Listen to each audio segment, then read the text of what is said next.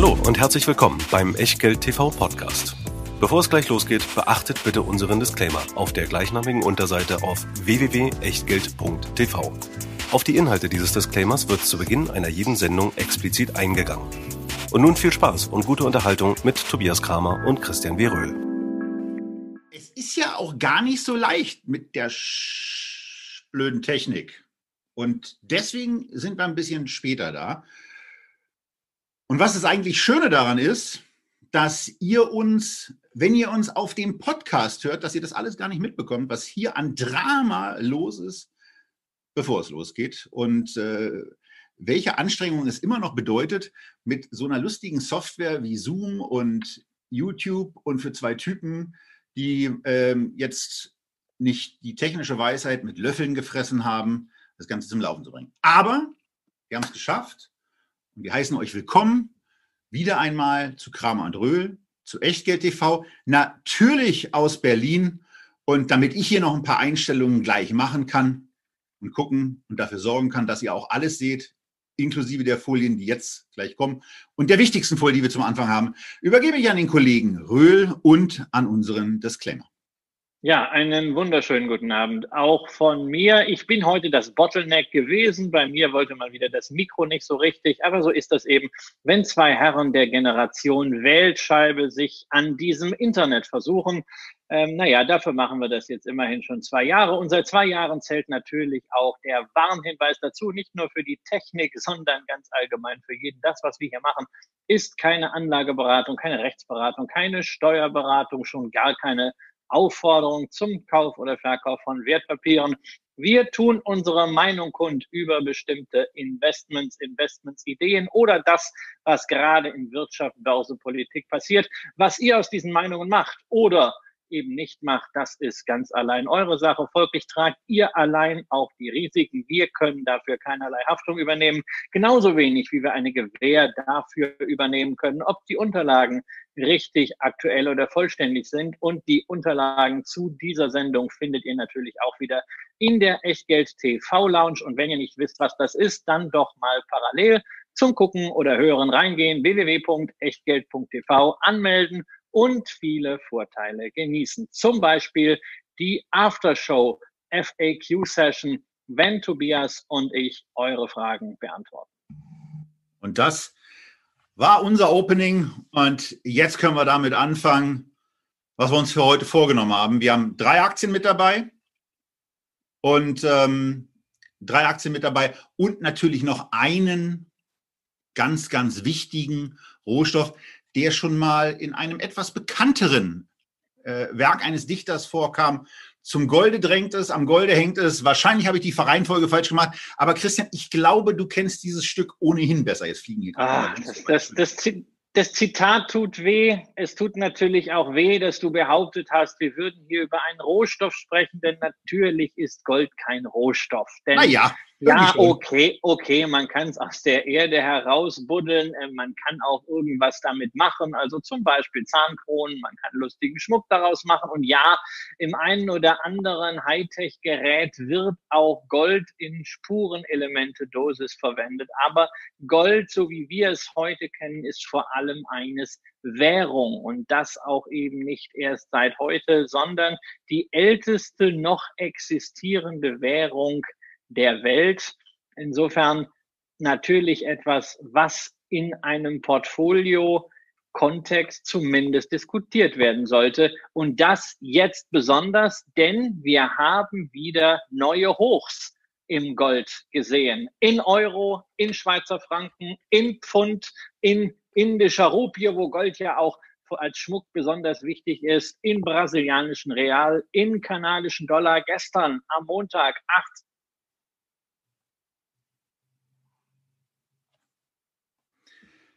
gefallen, nämlich das in US-Dollar.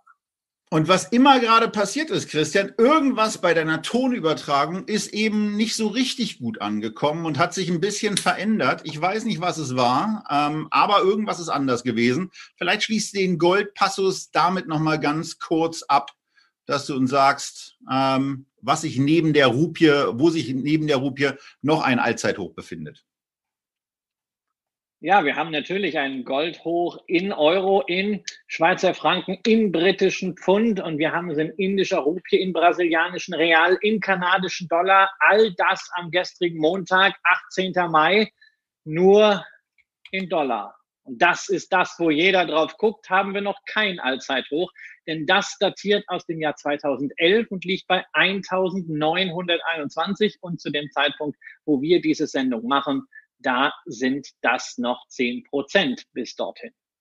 Und äh, ich meine, Gold, du hast eben, du hast eben schon angefangen mit diesem Thema, äh, was es eigentlich ist, aber vor allen Dingen hatten wir ja auch in der Vorbesprechung gesagt, eigentlich ist es natürlich ein vollkommener Anachronismus. Wir, war, wir haben letzte Woche über, über Warren Buffett gesprochen. Der hat, glaube ich, mal diesen, diesen Vergleich aufgemacht mit den Marsmännchen. Wenn die uns dabei beobachten würden, dass wir irgendwo hingehen, etwas aus dem Boden rausbuddeln und ja nicht nur rausbuddeln, sondern auch unter dem Einsatz von wirklich intensiver Chemie dieses, diesen Rohstoff, diesen Edelmetallrohstoff oder dieses älteste Geld der Welt aus dem Gestein heraus bekommen, irgendwie mit Dingen, die ich nicht verstehe und äh, die ich auch in der Schulzeit schon nicht so richtig verstanden habe. Aber es wird eben sehr, sehr viel Aufwand da reingelegt, das erstmal rauszubekommen.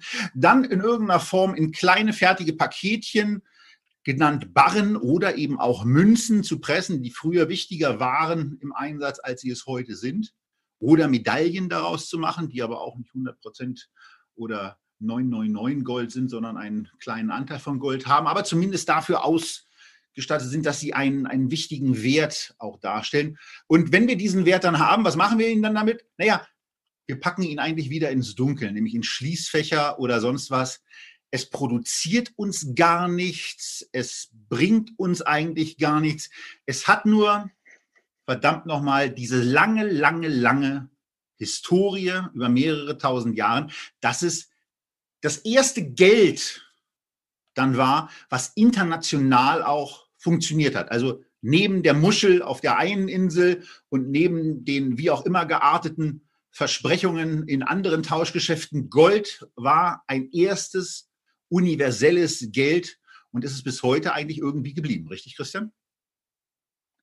Ja, natürlich, es ist immer noch. Es ist immer noch eine Währung und diesen Währungscharakter verdankt Gold natürlich auch der Tatsache, dass es eben nicht verstreut ist wie Sand am Meer und dass man es nicht beliebig vervielfältigen kann wie Papiergeld oder wie andere Dinge, die man vielleicht tauschen könnte oder auch früher getauscht hat, irgendwelche Collectibles. Da sind Möglichkeiten, aber beim Gold ist das schon limitiert. Man kann ja immer darüber streiten, wie groß ist denn jetzt der Würfel? Ähm, alles Gold der Welt, vielleicht die einen sagen, es sind 10 Meter, die anderen sagen, ein Würfel mit 18 Meter Kantenlänge, wieder andere sagen mit 25 Metern Kantenlänge. Aber das war's dann auch schon, was insgesamt an Gold auf der Erde ist. Und das ist natürlich in Zeiten, in denen das Papiergeld inflationiert wird, etwas, worüber man nachdenkt, um mal eine Wertaufbewahrung zu haben, die nicht beliebig zu vervielfältigen ist. Und äh, es ist sicherlich kein Zufall, dass wir ausgerechnet jetzt gerade in Euro auch neue Hochs gesehen haben. Wir haben gestern den Merkel-Macron-Deal gehabt. Man hat ja immer gesagt, also Euro-Bonds, die kann es nicht geben. Das ist die rote Linie, die auch Frau Merkel seit Jahren schon verteidigt mit ihrer Regierung. Macron will das immer anders und dann hat man den wunderbaren Kompromiss gemacht. Man streicht einfach einen Buchstaben. Man ersetzt das B durch ein F. Man nennt das Ganze Eurofonds packt ein großes Konstrukt da drumherum, dass 2027 vielleicht mal irgendwie diese Anleihen wieder refinanziert werden sollen. Wahrscheinlich packt man es dann in einen 100-jährigen Schuldentopf. Naja, am Ende läuft das darauf hinaus, es kommen noch mehr Euros in Umlauf. Und da fragt man sich natürlich, kann man nicht auch Geld irgendwie so aufbewahren, dass es nicht zu vervielfältigen ist? Der Run auf Sachwerte, na logisch, davon profitiert Gold. Und zwar nicht zu knapp. Du hast eben schon gesagt, das sind vielen Währungen auf dem Allzeithoch notiert. Im Dollar steht es eben noch an. Und auch die Notenbank, die für diese Währung verantwortlich ist, tut ja im Moment ihr Möglichstes, um dafür zu sorgen, dass auch die Wahrnehmung, die Wertwahrnehmung dieser Währung tendenziell schwindet, muss da wahrscheinlich auch im internationalen Kampf um Währungskurse in irgendeiner Form gegenhalten bevor man auf einmal sonst zu stark wird. Und der Dollar ist ja schon eine sehr, sehr starke Währung.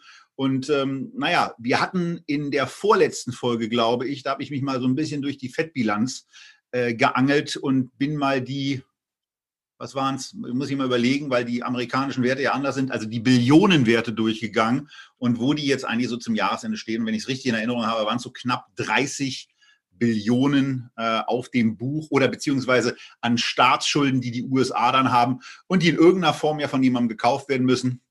Naja, und wer macht's? wenn andere Staaten mitunter ausfallen und sich um andere Sachen kümmern müssen, dann ist es eben im Zweifelsfall auch die eigene Notenbank.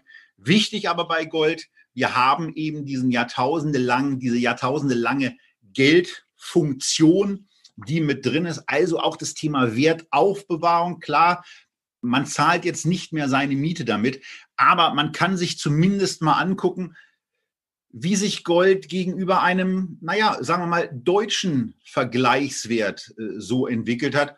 Und wir haben da mal eine Grafik vorbereitet, die Gold im Vergleich, nicht in, sondern im Vergleich zum DAX zeigt. Und äh, da seht ihr eben, wie sich diese Entwicklung seit 1990 entwickelt hat, Christian.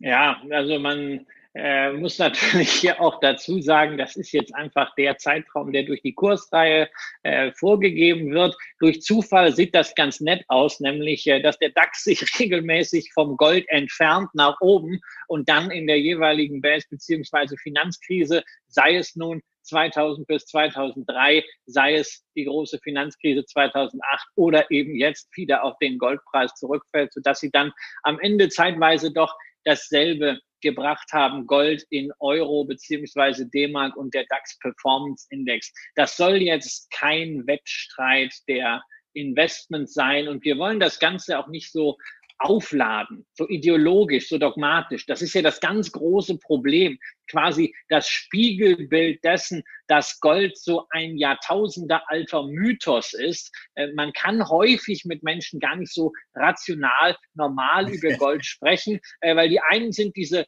äh, Fiat-Geld-Hasser, die sagen, also es muss alles in Gold und das, was nicht in Gold ist, das muss in Silber oder Bitcoin. Die anderen sagen, hey, das ist alles Klump, das bringt nichts. Also es gibt da sicherlich, wie so häufig im Leben, auch einen Mittelweg.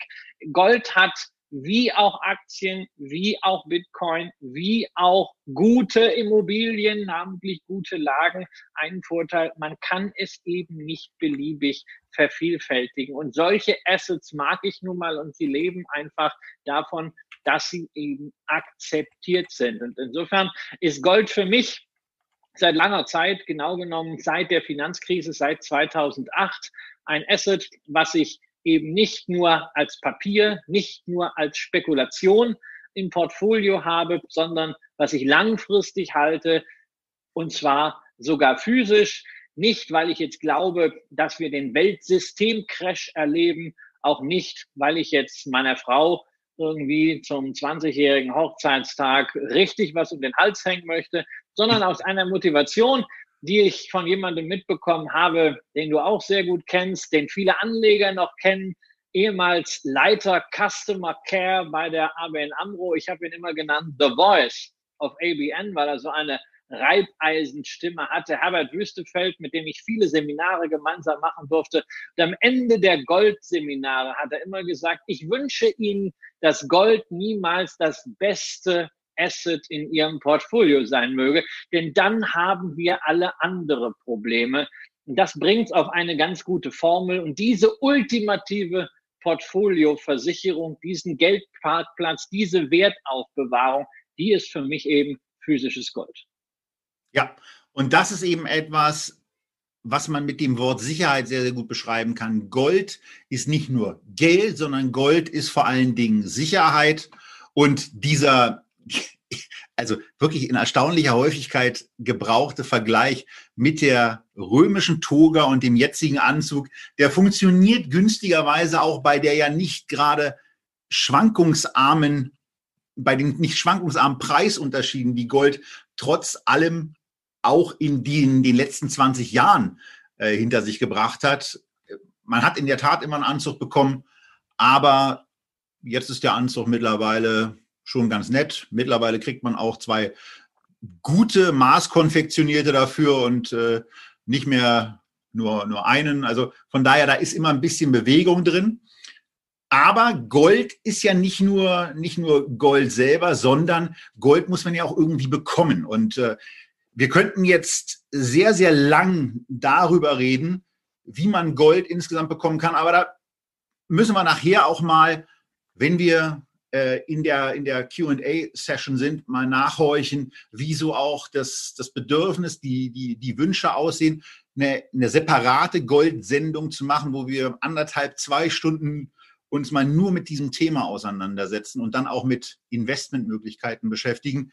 Wenn man es aber runterbrechen will und mal schnell etwas sagen will, wie man Gold auch gut, schnell, einfach, preiswert und vor allen Dingen auch über sein Depot kaufen kann, dann sind wir in der Vorbesprechung zusammen auf ein Produkt gekommen, Christian, nämlich auf das sogenannte Euwax Gold 2, was aus steuerlichen Gründen ein bisschen wichtiger ist, das zu erwähnen. Ja, das ist also ein äh, Goldprodukt, bei dem das Gold physisch hinterlegt ist und äh, das sagt schon alles. Also es ist nicht nur Papier, sondern ähm, es ist auch am Ende etwas da und wenn Goldzertifikate, also Euwax Gold 2 gekauft wird, dann äh, wird am anderen Ende auch irgendwo das entsprechende Sicherungsgeschäft getätigt, äh, sodass dann auch wirklich etwas am Goldmarkt ankommt. Und man hat eben den großen Vorteil, man kann das börsentäglich auch in kleinen Stückelungen handeln, äh, muss also nicht gleich sich einen ganzen Barren oder eine ganze Feinunze zum Beispiel Wiener Philharmoniker kaufen. Man hat es nicht physisch und man hat aber trotzdem einen Vorteil des physischen Goldes, nämlich nach zwölf Monaten Haltedauer sind die Kursgewinne steuerfrei. In der Regel muss man jetzt dazu sagen, um auch sämtlichen ganz aufmerksamen und findigen Leuten gleich nochmal zusätzlich einen vorzuschieben und zu sagen, nein, das ist hier immer noch keine Steuerberatung und keine Rechtsberatung. Also, aber wir, wir blenden zumindest gleich, also zeitgleich auch äh, die, die Website, die für Euwax Gold eingerichtet ist, ein. Es hat bestimmte Vorteile auch gegenüber anderen ähnlich ausgestalteten, auch erfolgreicheren Produkten. Hier fallen beispielsweise keine regelmäßigen Kosten an, die euch im Depot belastet werden. Und auch ganz wichtig, wenn man es dann eben doch mal effektiv haben will, die Auslieferung wird kostenfrei vorgenommen. Also zumindest, wenn man euch beim ersten Mal antrifft. Ansonsten wird es ein bisschen komplizierter. Ähm, und das ist eben etwas, wo ihr eine sehr, sehr einfach, eine einfache Möglichkeit habt und eben nicht in einen Goldshop gehen müsst, den ihr vielleicht gar nicht von seiner Seriosität einschätzen könnt. Und wenn kein seriöser, wo ihr sagen würdet, der ist seriös bei euch in der Nähe ist, dann ist es eben der einfachere, der schnellere Weg. Das Aufbewahrungsproblem, wenn ihr es euch nicht ausliefern lasst, habt ihr auch gleich gelöst. Und deswegen ist es einigermaßen convenient, das so zu machen. Aber Christian hat es schon angesprochen, dass er das auch in effektiver Form hat gilt bei mir genauso, dass da dann in der Tat im Dunkeln eines Schließfaches ein äh, bestimmtes Quantum an Gold herumliegt. Das ist eben das Sicherheitsempfinden, was man dann auch, wo man dann auch sagt, das kann jeder für sich selber entscheiden, wie er seinem eigenen Sicherheitsempfinden da genügen will. Und äh, wir gehören ja beide nicht zu der Fraktion der System Zusammenbruchsanhänger, sondern wir sagen einfach, wir wollen für bestimmte Szenarien, und zwar für möglichst viele, vernünftig aufgestellt sein. Und dazu gehört bei uns beiden eben eine Goldallokation, die ja bei mir also zumindest schon mal spürbar über die 10 Prozent hinausgeht. Christian, wie ist es bei dir? Ja, das ist, das ist bei mir auch so. Das äh, ist halt einfach so passiert, ja. Gerade natürlich in den, äh, in den letzten Wochen. Äh, seit einem halben Jahr ist Gold ja so aus diesem Dornröschenschlaf erwacht. Was mir in dem Zusammenhang aber nochmal ganz, ganz wichtig ist, ähm, man sollte sich jetzt nicht einen Druck machen. Man sollte jetzt nicht denken, oh Gott, jetzt fängt der Goldpreis an zu steigen und jetzt muss ich noch ganz, ganz schnell auf den Zug aufspringen und ich muss ganz schnell meinen strategischen Goldanteil haben äh, weil sonst ist am Ende kein Gold mehr da. Also Fakt ist, wenn ich Gold physisch haben möchte, ist es momentan sowieso ziemlich schwierig zu bekommen. Bei vielen Goldhändlern, seriösen Goldhändlern, sind nicht alle Arten von Barren oder Münzen oder Plättchen, Kinebars wirklich verfügbar. Man hat also Lieferzeiten. Insofern, wenn man jetzt aber anfangen möchte, eine solche strategische Position aufzubauen, kann man das ja tun mit einem solchen Produkt. Man wartet vielleicht ein Jahr, dann ist vielleicht ein steuerfreier Kursgewinn, dann kann man das Produkt ja auch verkaufen, wenn man vorher schon sichergestellt hat, naja, man will ein bisschen was physisch machen, man hat dann auch ein Schließfach bekommen, auch das geht nicht von heute auf morgen. Viele Banken haben keine Schließfächer, zumindest keine mit ausreichender Tragfähigkeit, da kann man zwar ein Sparbuch reinpacken, aber nicht Gold, dass es auch substanziell was bringt, Silber schon gar nicht, damit du in Silber überhaupt mal ordentliche Vermögenswerte drinne hast, da brauchst du ja schon einen LKW. Ähm, hast du schon eine ja, aber bitte, es, es gibt ja ganz viele, gerade hier bei YouTube, die sagen also äh, so in dieser Kombination Goldverkäufer plus gleichzeitig Weltsystemcrash-Prediger, jetzt muss man noch schnell was machen. Nein, schnell muss man gar nichts machen. Das System wird, das ist meine absolute Überzeugung, nicht innerhalb der nächsten sieben Tage äh, in die Brüche gehen, auch nicht innerhalb der nächsten 100 Tage. Ja.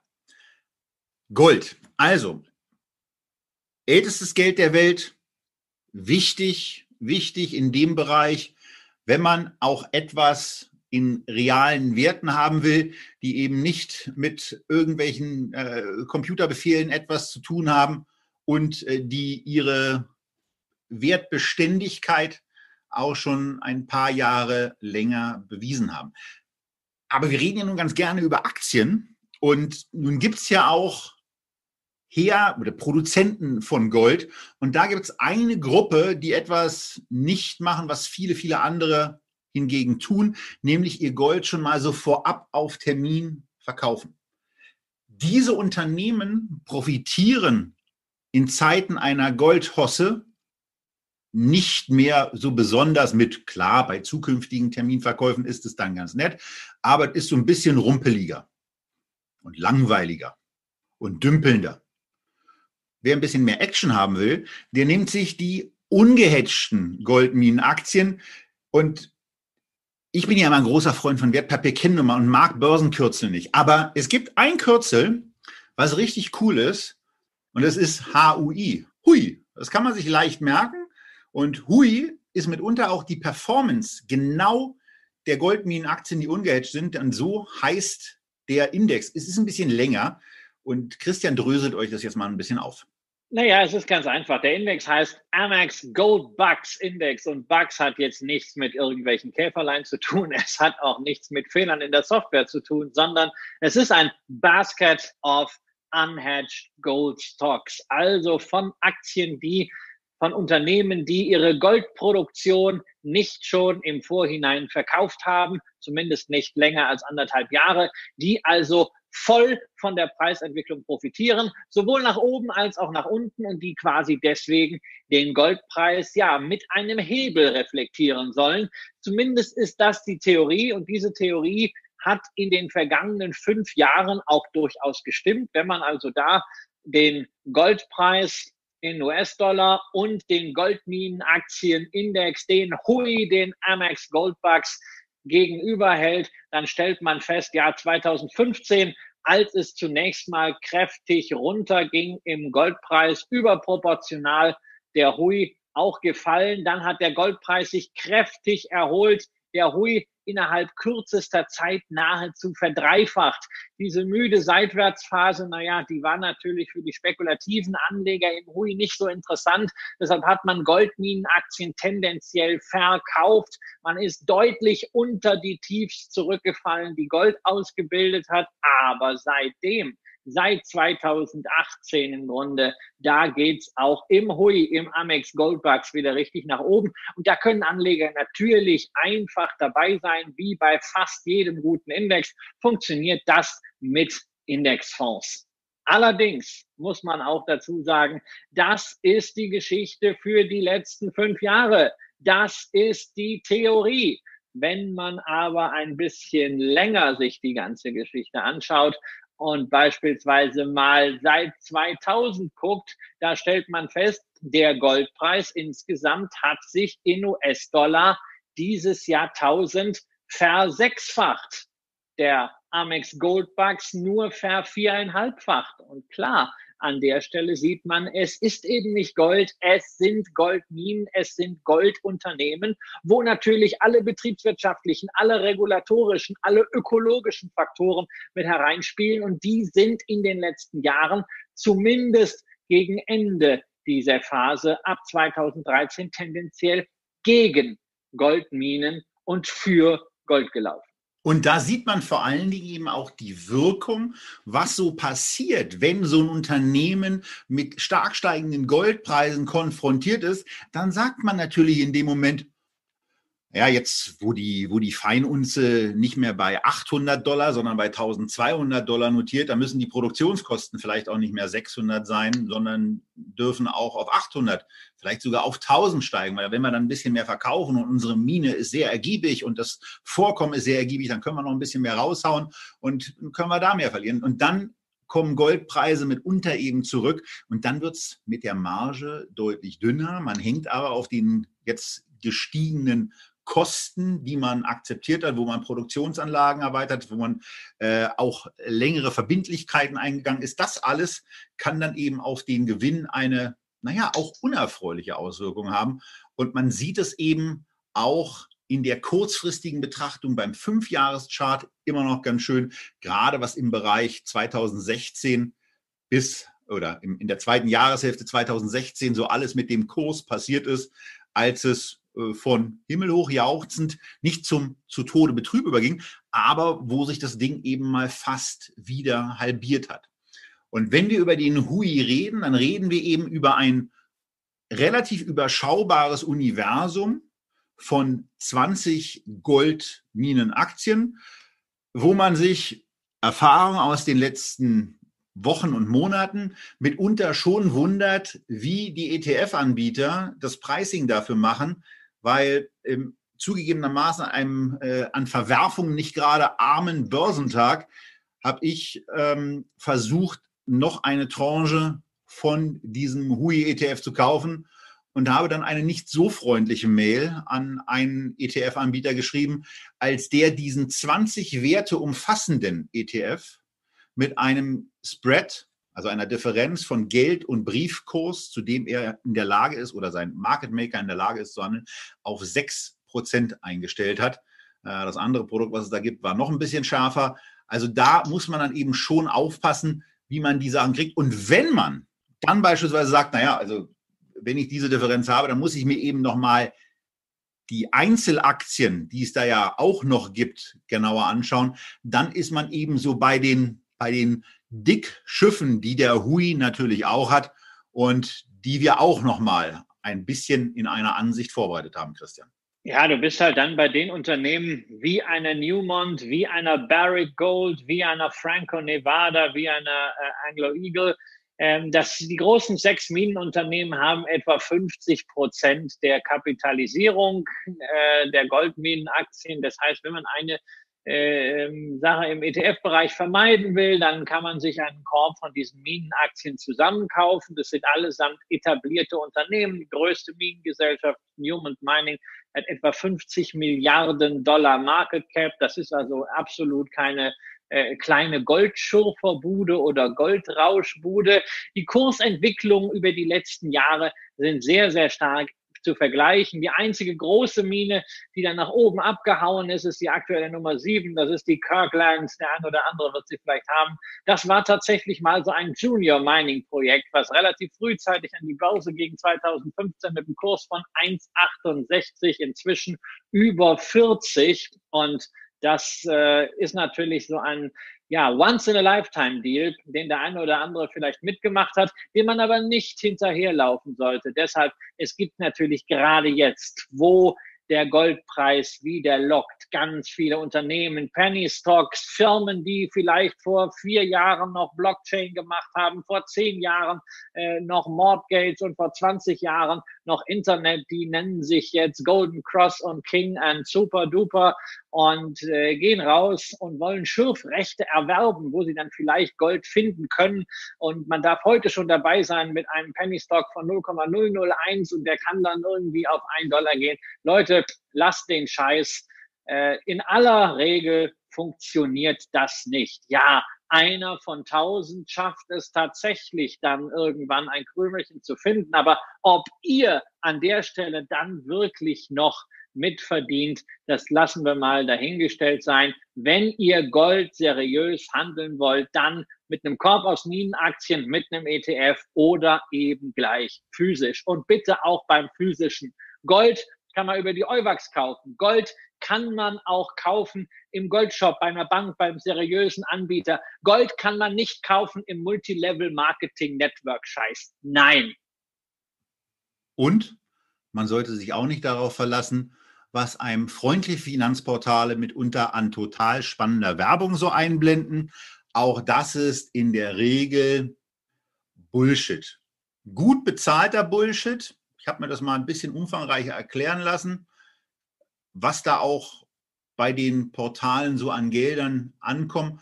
Aber es ist eben ein wichtiger und gewichtiger Grund, sich dieser Werbung eher nicht auszusetzen und dann eben einfach daran vorbeizuklicken oder gegebenenfalls auch mal ein anderes Finanzportal zu suchen. Und damit haben wir den Goldkomplex für heute aus unserer Sicht abgeschlossen oder ist dir noch was wichtig, was offen geblieben ist, Christian? Nein, wichtig ist halt die Frage, die wir hinterher gemeinsam mit den Zuschauern in der Echtgeld TV Lounge erörtern werden. Ist Gold für euch so ein Thema, dass ihr sagt, wir wollen da eine komplette Sendung zu haben. Wir wollen auch mal die Vor- und Nachteile aufgedröselt haben zwischen Xetra Gold und Euwax Gold 1, Euwax Gold 2. Warum habt ihr das eine oder das andere? Macht es Sinn, einen Junior Miner ETF zu kaufen, den es auch gibt von Van Eck? Was ist mit dem iShares Gold Producer Index? Und muss man Gold vielleicht auch timen oder kann man das einfach so liegen lassen? Da gibt's ganz viel Währungsseite gegen Euro, gegen US-Dollar. Es gibt währungsgesicherte ETCs, Exchange Traded Commodities. Wenn ihr sagt, Mensch, also das wäre eigentlich mal ganz cool, darüber eine Sendung zu haben, ohne Weltsystemcrash, ohne Multilevel Marketing, lasst es uns wissen. Wir diskutieren es gleich in der Echtgeld TV Lounge. Wenn ihr aber nicht heute Abend könnt, dann könnt ihr uns das gerne natürlich unter die Kommentare zum Video, zum Podcast schreiben.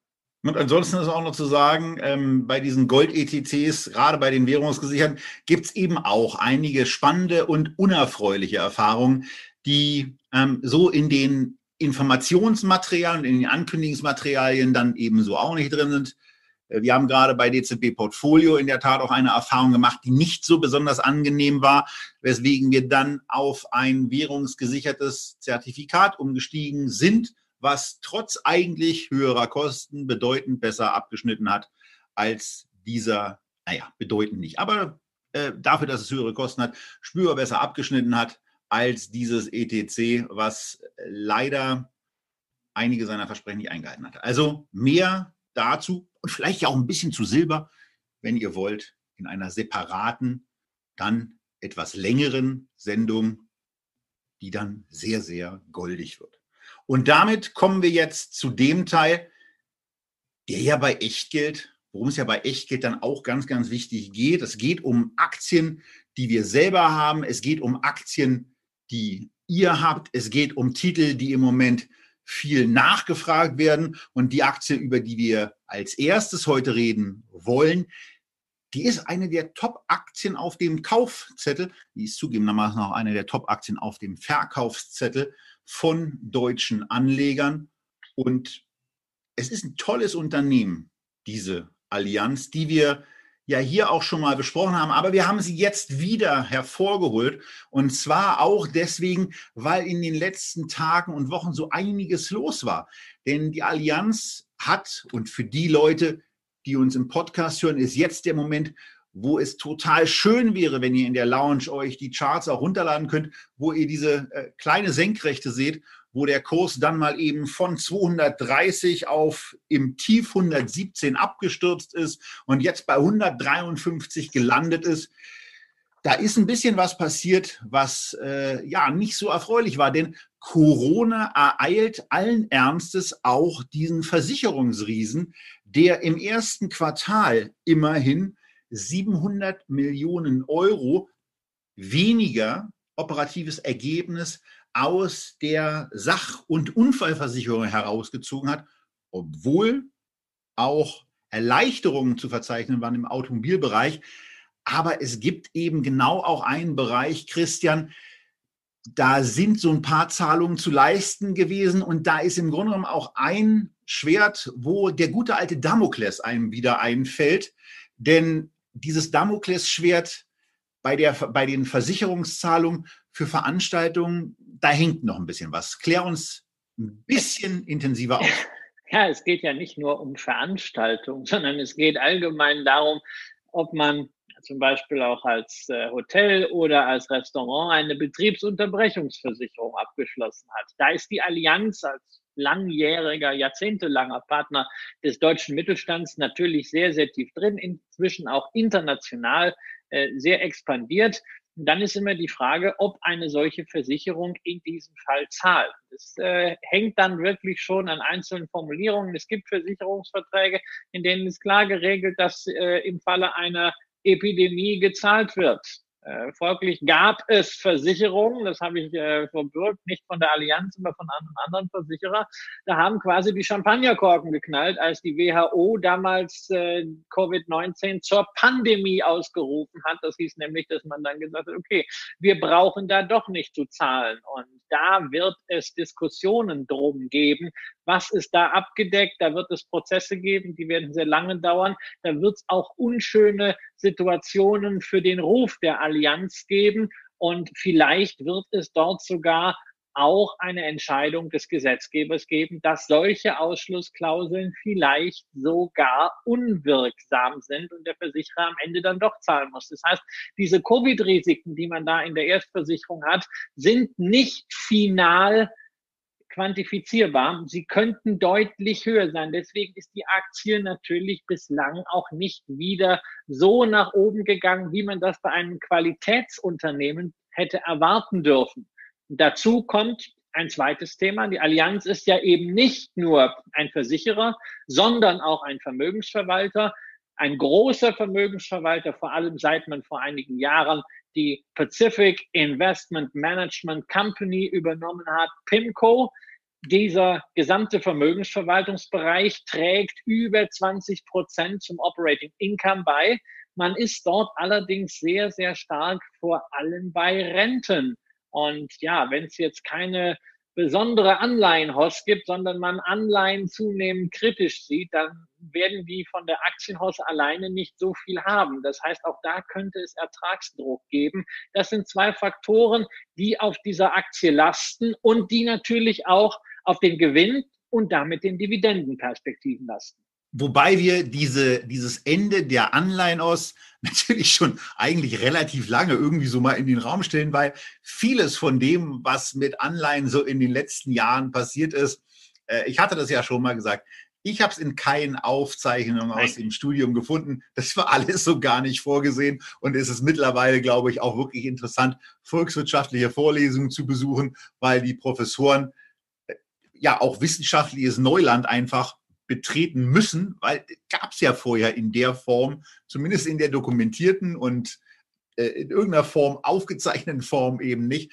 Äh, von daher, man weiß nicht, was da eigentlich noch möglich ist. Christian hat ja irgendwann mal so ganz provokant minus 5% in den Raum gestellt. Warum soll es die nicht auch mal irgendwann geben? Und ich kann die Frage mittlerweile auch nicht mehr so beantworten, dass ich sage, das ist ja völliger abstruser Blödsinn, weil abstruser Blödsinn ist auch schon das, was in den letzten Jahren da so alles passiert ist. Wir waren bei der Dividende angekommen und äh, auch bei den Gewinnen. Vielleicht noch mal eine Sache zur Einordnung, was, was ganz spannend ist bei dem Titel dass das Kurs-Gewinn-Verhältnis für 2020 so im Moment mit 9,9 erwartet wird. Aber was ist da im Moment schon eine Erwartung? Interessant dabei ist eigentlich, dass die, dass die Gewinnschätzungen noch nicht so stark gefallen sind, wie der Kurs gefallen ist. Die Gewinnschätzungen sind etwa 22 Prozent nach unten genommen worden. Das ist im Übrigen auch so in etwa das, was im ersten Quartal zu verzeichnen war. Und der Kurs ist eben von 230 auf jetzt 150 gefallen, also damit etwas kräftiger im Minus als die Gewinne. Aber eigentlich, wenn dieses Damoklesschwert, was Christian eben so geschildert hat, vielleicht gar nicht so auf und eintritt, dann ist das zumindest ein spannendes Bewertungsniveau für ein Unternehmen, was im Versicherungsbereich, wir hatten das schon mal, grundsätzlich sehr, sehr gut aufgestellt ist, was im Asset Management Bereich trotz der Rentenlastigkeit, wir können ja diese Dauer, wie lange das da noch so weitergeht, eben nicht prognostizieren, gut aufgestellt ist. Und wo man auch die Frage stellen muss, warum zum Geier eigentlich bei den Dividendenschätzungen von der jetzt gerade gezahlten Dividende 9,60 Euro die Erwartungshaltung so ist, dass sie in dem kommenden Jahr nur noch 5,70 Euro betragen soll. Und das ist etwas, was ihr euch schon mal mitnehmen könnt. Die Typen, die mit 9,60 Euro in den nächsten Wochen und Monaten über die Allianz reden, die reden wirklich über Vergangenheit. Im Moment ist die Taxe 5,70 Euro, 5,40 Euro, wobei sie eine enorme Spannweite auf Bloomberg hat, Christian. Die war sehr, sehr groß. Die Spitze war, glaube ich, bei 10,30 Euro Schätzung für 2021. Okay, ich rede mal weiter, weil irgendwie gibt es gerade ein kleines. So, jetzt höre, jetzt höre ich dich wieder. Also ich habe heute wirklich einen, äh, einen Technik-Fuck-up. Äh, meine Kopfhörer steigen jetzt aus, nachdem sie gerade vollständig geladen waren. Ich habe dir ähm, gefragt, die Apple AirPods 2, die halten ein bisschen länger durch, die haben die besseren Batterien drin. So, also, also ich stelle mich jetzt hier wieder, ich stelle mich jetzt hier wieder hin mit einem mit einem dappischen Dings, was äh, äh, was keinerlei äh, äh, Probleme hat, ja, aber jetzt müsstest du mich wenigstens gut hören und die Zuschauer hoffentlich auch. Ich höre dich. Die Frage ist, hörst du mich auch?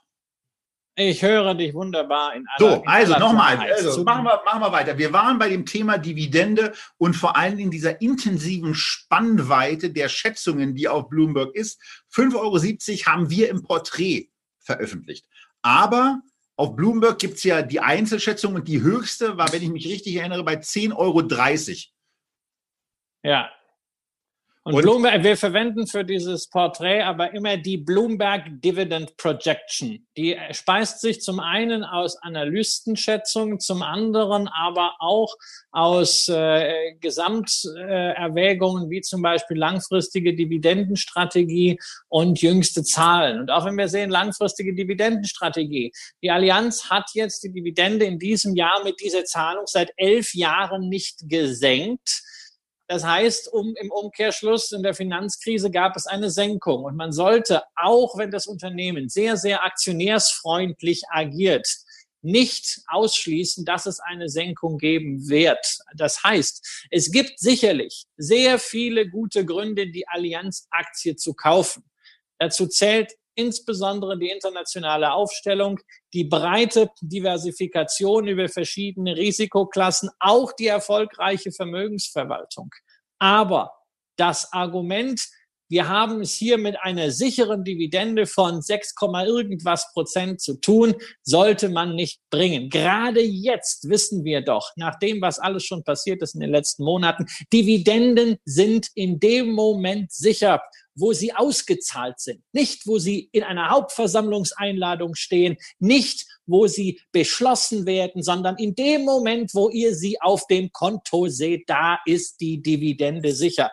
Äh, es macht keinen Sinn, jetzt die Allianz-Aktie zu kaufen. Davor möchte ich euch bewahren. In der Hoffnung, nächstes Jahr gibt es 9,60 Euro oder sogar 10. Und wenn es dann nur 5 gibt, schmeißt ihr die Aktie aus dem Depot raus, weil ihr enttäuscht seid. Diese Enttäuschung darf es nicht geben. Davor möchtest du aber nicht warnen, weil du die Allianz für einen, einen, einen, blöden, einen blöden Wert im, in einem Portfolio hältst, sondern einfach möchtest davor warnen, sie mit der Ausrichtung auf die Dividende zu kaufen.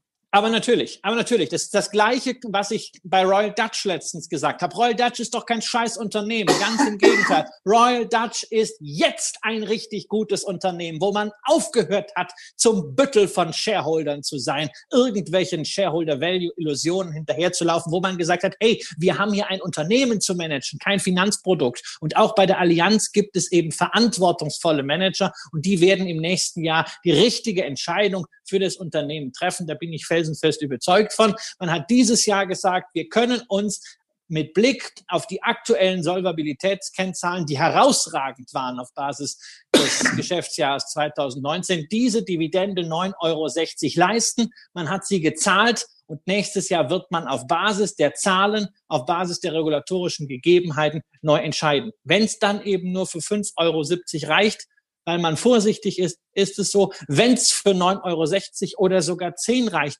umso besser. Die Allianz hat die Power dazu und steht natürlich daran, was passiert im Rest des Jahres, wie entwickelt sich die Pandemie, wie entwickelt sich die Regulatorik. Dass der Markt jedenfalls der Meinung ist, die Allianz sei eine absolute Qualitätsaktie.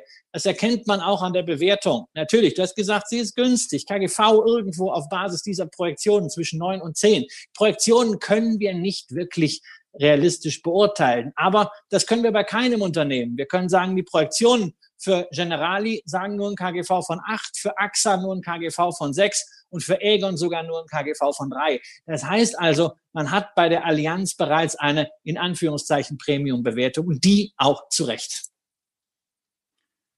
Das war's zu diesem deutschen Versicherungsriesen. Das zweite Unternehmen, was wir heute besprechen wollen, ist so die Fortsetzung dessen, wenn einer eine Reise tut. Meine Reise hätte mich letztes Jahr, hätte mich dieses Jahr eigentlich nach Omaha wieder führen sollen zu Warren Buffett. Und es gibt ja in Deutschland so ein Geschwisterpaar, was sich anschickt, investmenttechnisch in ganz große Schuhe zu treten. Und die haben ja auch gesagt damals, dass sie, dass sie sich in der Historie von, von Siemens und anderen großen deutschen Unternehmen sehen. Die Aktionäre haben dafür bisher noch nicht so besonders viel davon mitbekommen. Und wenn man sich die Reise dann mal vergegenwärtigt, die Christian letzte Woche getätigt hat, fairerweise muss man sagen, dafür hat die U-Bahn gereicht, wenn er sie benutzt hätte. Er ist wahrscheinlich mit was anderem dahin gefahren, das sagt er dann gleich. Aber äh, diese Reise hat dann eben zu dem Unternehmen geführt, um das es jetzt gehen soll. Und wir reden natürlich über Rocket Internet, die Speerspitze der, der, der Berliner und auch des deutschen, der deutschen Internetökonomie weltweit aktiv, viele Dinge auch erfolgreich gemacht. Wie gesagt, der Aktienkurs gehört, wenn man den den Kurs zum Börsengang dazu, nicht so unbedingt mit dazu.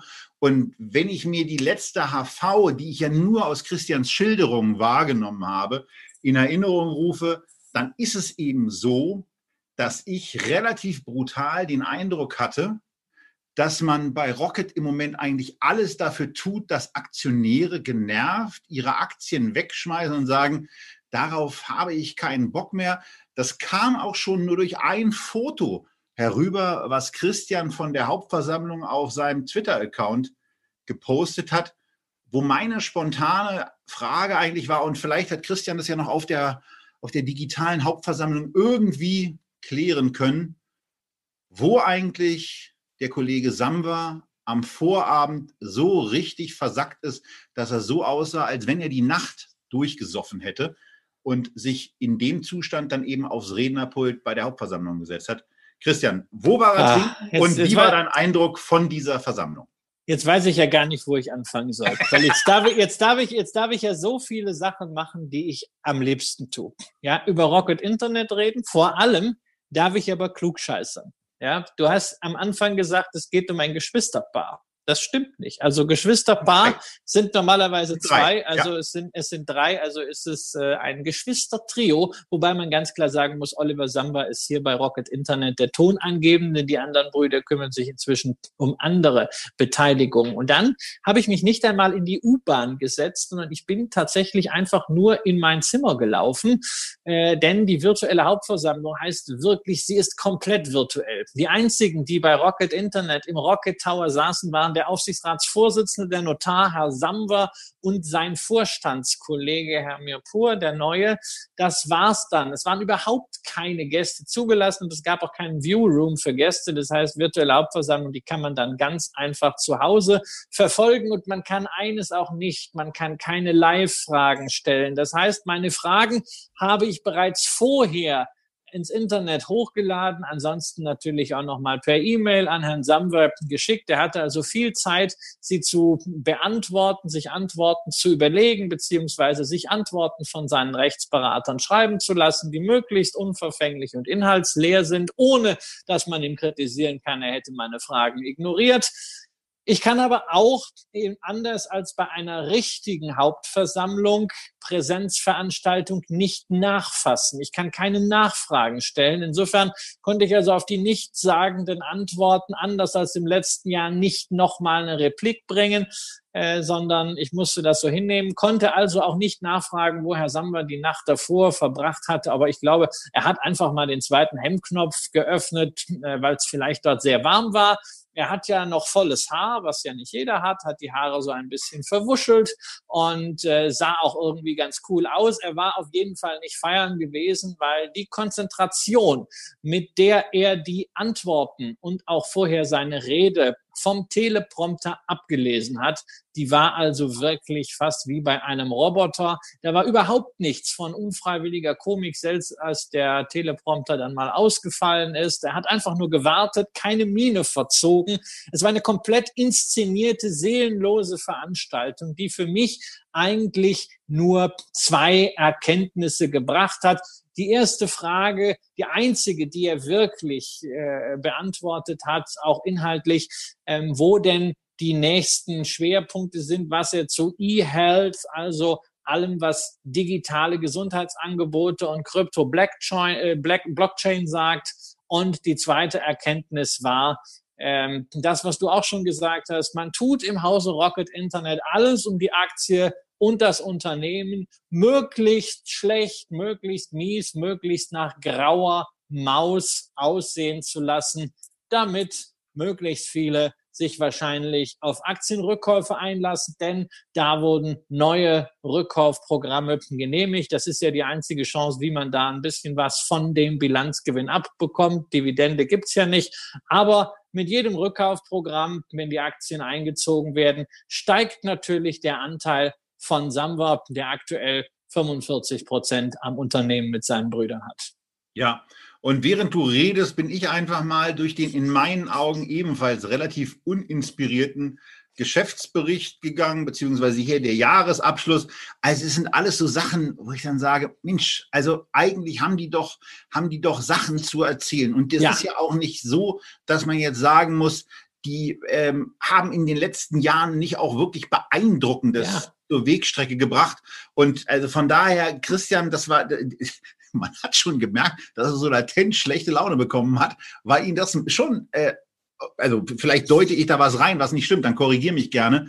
Aber weil es schon ein Stück weit genervt hat, dass eigentlich dieses, dieses coole Unternehmergespann ja, eine solche Nullnummer auf der AV abgezogen hat. Ähm, und ja, ja beispielsweise auch die Frage nach, nach HelloFresh dann irgendwie so arg gelangweilt und schwadronisch, ja. Es war, es war, einfach, es war einfach alles gelangweilt. Und das ist etwas, was mich auf jeder Hauptversammlung von Rocket Internet äh, inzwischen äh, immer genervt hat, äh, dass man sich keine Mühe gibt, diese coolen Dinge, die man ja auch in diesem Verbund äh, macht, irgendwie etwas besser zu vermarkten, so dass man auch mal auf die Aktie ein Premium draufschreiben kann. Normalerweise hätte eine solche Unternehmung von so coolen Leuten, die so viel in ihrem Leben erreicht haben, Visionäre, Internetunternehmer, die es geschafft haben, von den Copycats wirklich ein Internetbeteiligungsreich aufzubauen. Da wäre so, so viel möglich. Aber leider in der Außendarstellung, in der Aktionärskommunikation ist es ein Desaster ausgenommen. Wirklich das letzte Jahr, als Olli Samber freigesprochen hat,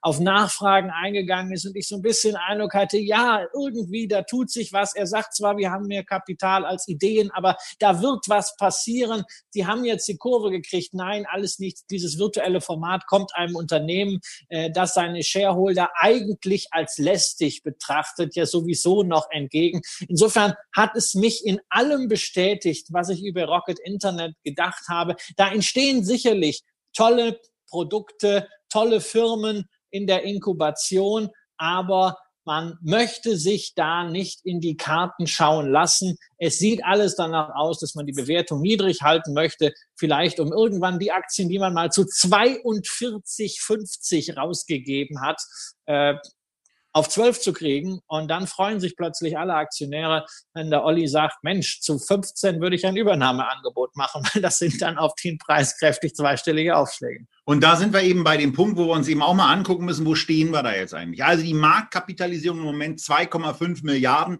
Zwei Milliarden davon liegen ja in Cash rum kosten also im Moment äh, wirklich auch Geld. Ansonsten ist es die Situation, dass man ein Eigenkapital hat von knapp 4 Milliarden, also auch da sehr ordentlich. Was jetzt im Q1 passiert ist, dass man also zumindest so angekündigt hat, weil zur Hauptversammlung hat man das ja noch nicht hinbekommen, das erste Quartal fertig zu haben.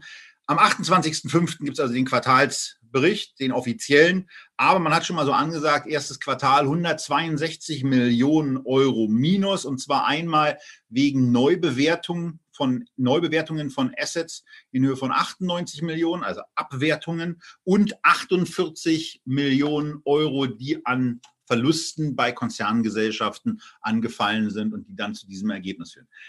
Was aber bei der, bei der Betrachtung von Rocket Internet mir in Erinnerung gekommen ist, war eine Tabelle, die Christian, ich weiß gar nicht wann zum ersten Mal, irgendwann auf jeden Fall, als ihm ein merkwürdiges Missverhältnis zwischen den, dem Erfolg von Börsengängen äh, von Rocket äh, und äh, dem Erfolg für die Aktionäre, die diese Börsengänge dann äh, gezeichnet und äh, gekauft haben, die Aktien, die da rauskamen, äh, aufgefallen ist.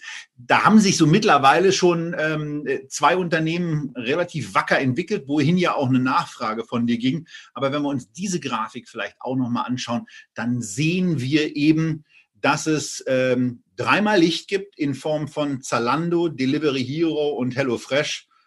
Ähm, ja, Marley Spoon weiß noch nicht so richtig, auf welche Seite sie gehen wollen. Minus 20 Prozent kann ja mal passieren. Aber wenn man dann so Home24, Westwing, äh, Jumaya und Global Fashion Group sieht, alle mindestens 50, eher drei Viertel im Minus, da haben sie dann zumindest äh, für die Aktionäre gut verkauft. Wobei HelloFresh ist natürlich auch eine Geschichte, die wir mal ganz separat eingehen müssen. Ähm, aber äh, hier, Spreu, Weizen, wie siehst du es? Ja, also die ersten, man sieht sehr deutlich, die ersten IPOs, Zalando, Delivery Hero und HelloFresh, das sind die Firmen, die sind jetzt wirklich erfolgreich gelaufen. Die hatten zwar auch mal so ein bisschen Rumpeln, aber in Summe waren das vom Start weg Erfolgsstories.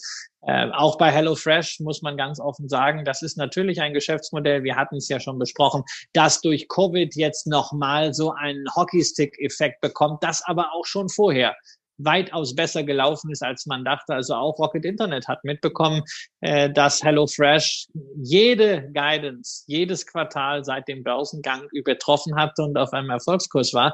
Trotzdem hat man letztes Jahr den 30-prozentigen Anteil komplett für 350 Millionen an die Wand genagelt. Inzwischen wäre dieser Anteil 1,5 Milliarden Euro wert. Und man fragt sich natürlich ernsthaft, warum man nicht zumindest zehn Prozent behalten hat, ein bisschen ausgecasht hat, sich eine kleine Option nach oben gehalten. Und dann Oliver Samwer hat mir das einfach nicht beantwortet, sondern sich in Allgemeinplätze geflüchtet. Ja, man hätte weniger Kontrolle über das Unternehmen und das Geschäftsmodell sei unter Druck gewesen. Naja, also unter Druck, wenn man gerade die Marktführerschaft in den Vereinigten Staaten übernimmt, da muss man auch ganz offen sagen, dafür fehlt es halt leider an der Wahrnehmung zu sagen, naja, da haben wir mal wirklich richtig daneben gelangt mit diesem Verkauf. Ansonsten die letzten Börsengänge minus 70 Prozent, das ist ja auch schon nach einer Erholung hier bei äh, Westwing, bei Home24.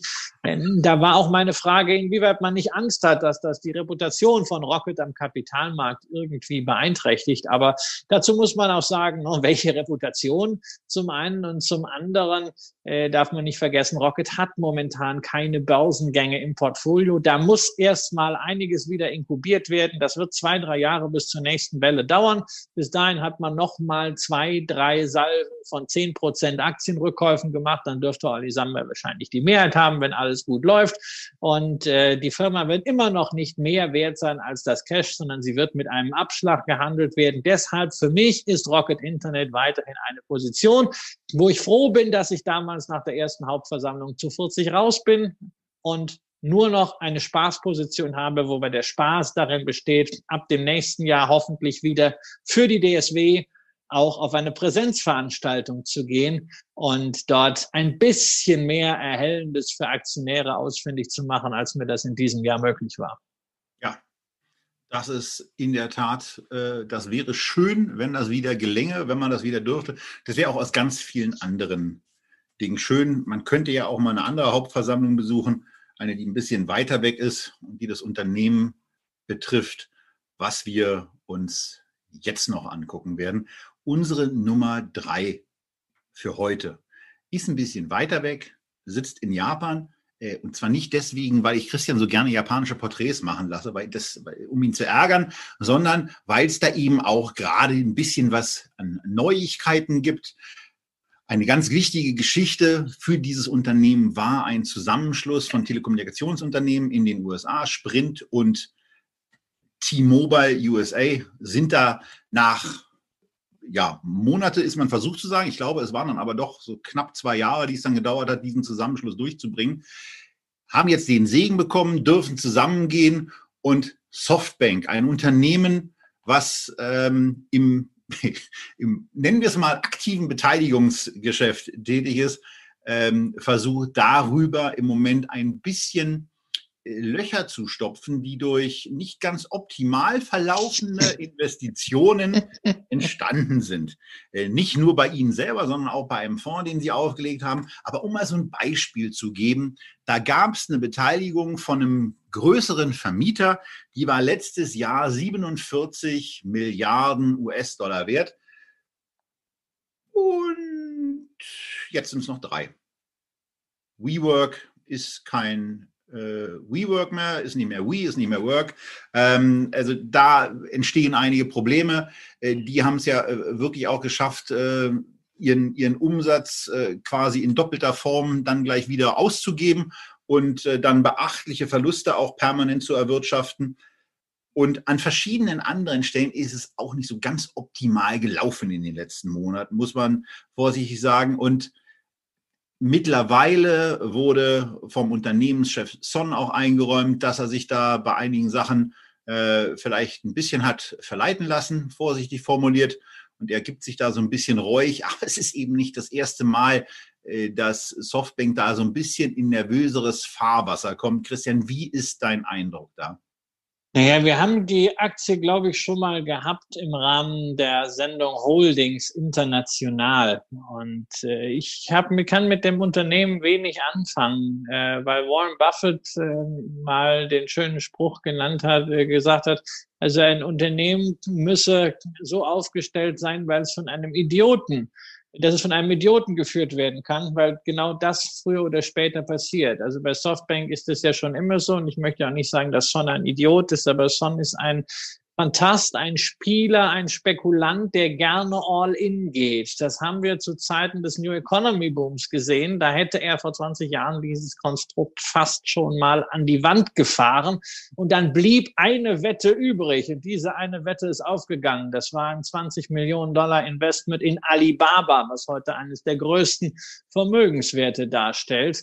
Ähm, ich mag diese All-in-Geschichten nicht. Ähm, ich mag auch nicht die Art und Weise, wie Softbank in den letzten Jahren den Start-up-Sektor wirklich mit Geld, ja, ich kann nur diese Formulierung aus Kir Royal nehmen, wo der Fabrikant Hafenloher zu Krötz sagt, Baby schimmerlos, ich scheiß dich zu mit Mengem Geld. Genau das hat Son mit Startups gemacht, vorne rein und hinten rein. Wenn ein Startup 200 Millionen wollte, dann hat Son ihnen 500 gegeben, mit der Maßgabe noch schneller, noch aggressiver zu wachsen, hat damit nicht nur die Preise versaut, sondern auch vielen Unternehmen einfach eine Strategie diktiert, die für diese Unternehmen nicht gut war. Und man sieht das bei WeWork, man sieht es aber auch bei einigen anderen Firmen, wo ja schon Abschreibungen stattgefunden haben im Portfolio, die einfach jetzt nur Reste sind.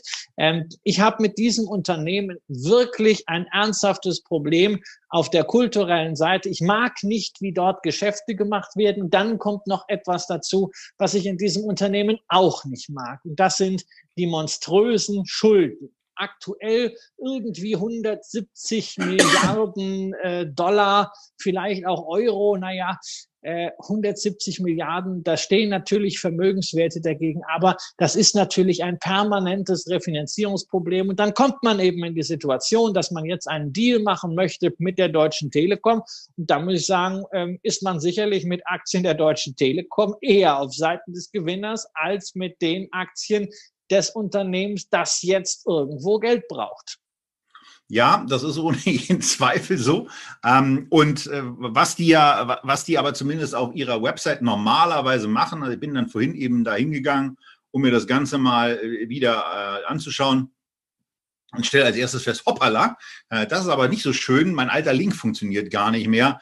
Aber ähm, wenn man sich dann irgendwie über die Website so ein bisschen rübergestrubbelt hat, dann ist es eben so, dass man äh, dann doch sieht, na gut, äh, es geht ja, es gibt tolles Material. Ich bin, während du eben gesprochen hast, mal eine andere Art und Weise von Präsentation durchgegangen, nämlich die, die, die Präsentation, die auch auf diesem, auf diesem, äh, ja, auf diesem Earnings Results Briefing for äh, Fiscal Year 2019 gelaufen ist, durchgegangen. Und da gibt man sich schon signifikant mehr Mühe. Vielleicht ist es auch nötiger, als es bei Rocket im Moment notwendig ist. Aber hier tut man was. Und was man eben auch hat, und das ist eine Seite, die ich immer für ganz spannend halte, ist, dass in der Tat die von Christian angesprochenen Schulden natürlich etwas sind.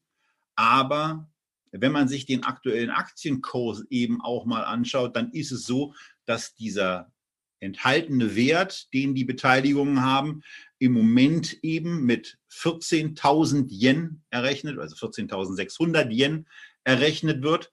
Wenn man dann davon die 3.300 Yen Schulden abzieht, bleibt ein sogenannter Shareholder Value pro Aktie von 11.261 Yen übrig. Und das vergleicht Softbank jeden Tag mit dem aktuellen Aktienpreis, der eben bei 4.500 im Moment, bei uns im Porträt sind es noch 4.600 liegt. Und da kann dann jeder die Mathematik selber machen, dass es eben nur in Anführungsstrichen 42 Prozent vom Shareholder Value sind oder man eben einen Discount von 58 Prozent bekommt. Und dann hängt es eben genau davon von ab, auch das, was Christian gesagt hat, traut man diesem Unternehmen und auch diesem Unternehmer zu, dass er sich irgendwann mal wieder durch etwas vernünftigeres Agieren diesem Shareholder Value annähert? Oder ist es in der Tat der, nennen wir es mal, um in Christians Ausführungen zu bleiben, der verrückten Abschlag, der hier einfach auch den Kurs dieser Aktie drückt, weil man eben immense Risiken hat.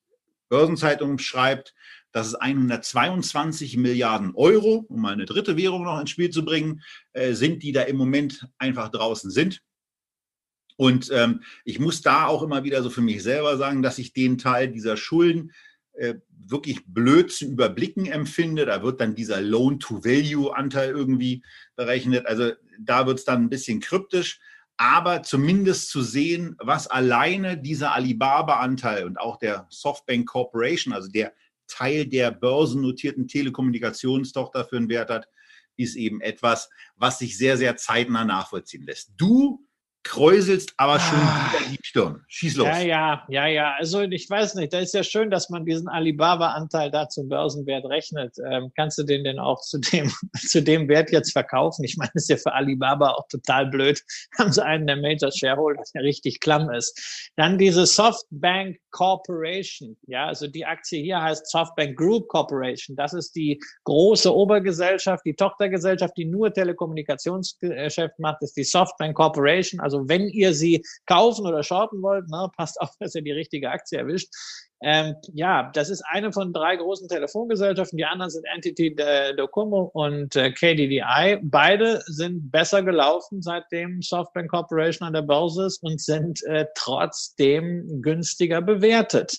Und dann kannst du natürlich auf dieser ganz tollen äh, Grafik auch mal ganz nach unten scrollen. Da hast du nämlich dann graue Schrift auf weißem Grund und ganz viele Fußnoten, äh, die dir erklären, wie das alles gerechnet wird. Und wenn Softbank eines kann, dann ist das Finanzakrobatik ähm, und Bewertungsakrobatik und natürlich auch dann dieser riesige Vision Fund, in den ja auch das Königreich Saudi-Arabien eingezahlt hat. Dieser Vision Fund finanziert sich nicht nur über Equity, sondern der hat seinerseits wieder Anleihen ausgegeben, die extrem hoch verzinst sind. Die kann man natürlich niemals zurückführen oder auch die Zinsen bezahlen, wenn man keine Börsengänge hat, was schwierig wird nach solchen Bauchlandungen wie WeWork oder Slack ist ja nun auch nicht so großartig gelaufen oder Uber.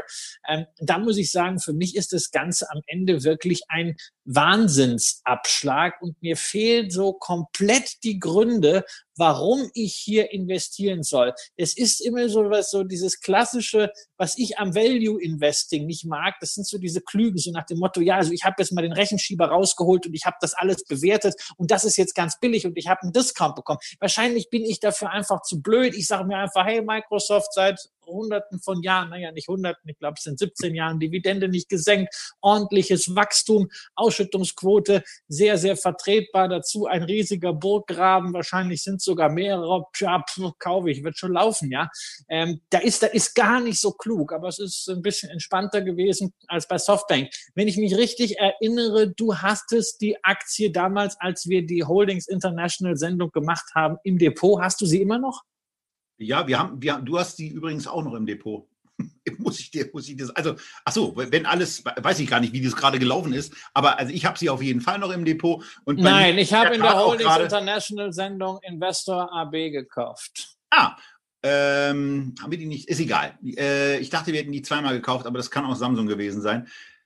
Hier ist es für mich so, ich werde mir jetzt in den nächsten Tagen nochmal diese komplette Versammlung geben und werde gucken, ob ich in der Tat äh, den anderen Schritt mache, nämlich ob ich diese Position aufstocke. Mehr dazu dann gerne hier. Beispielsweise nächste Woche, beispielsweise nächsten Dienstag, wenn wir euch das nächste Mal zu Kramer und Röhl bei Echtgeld TV begrüßen.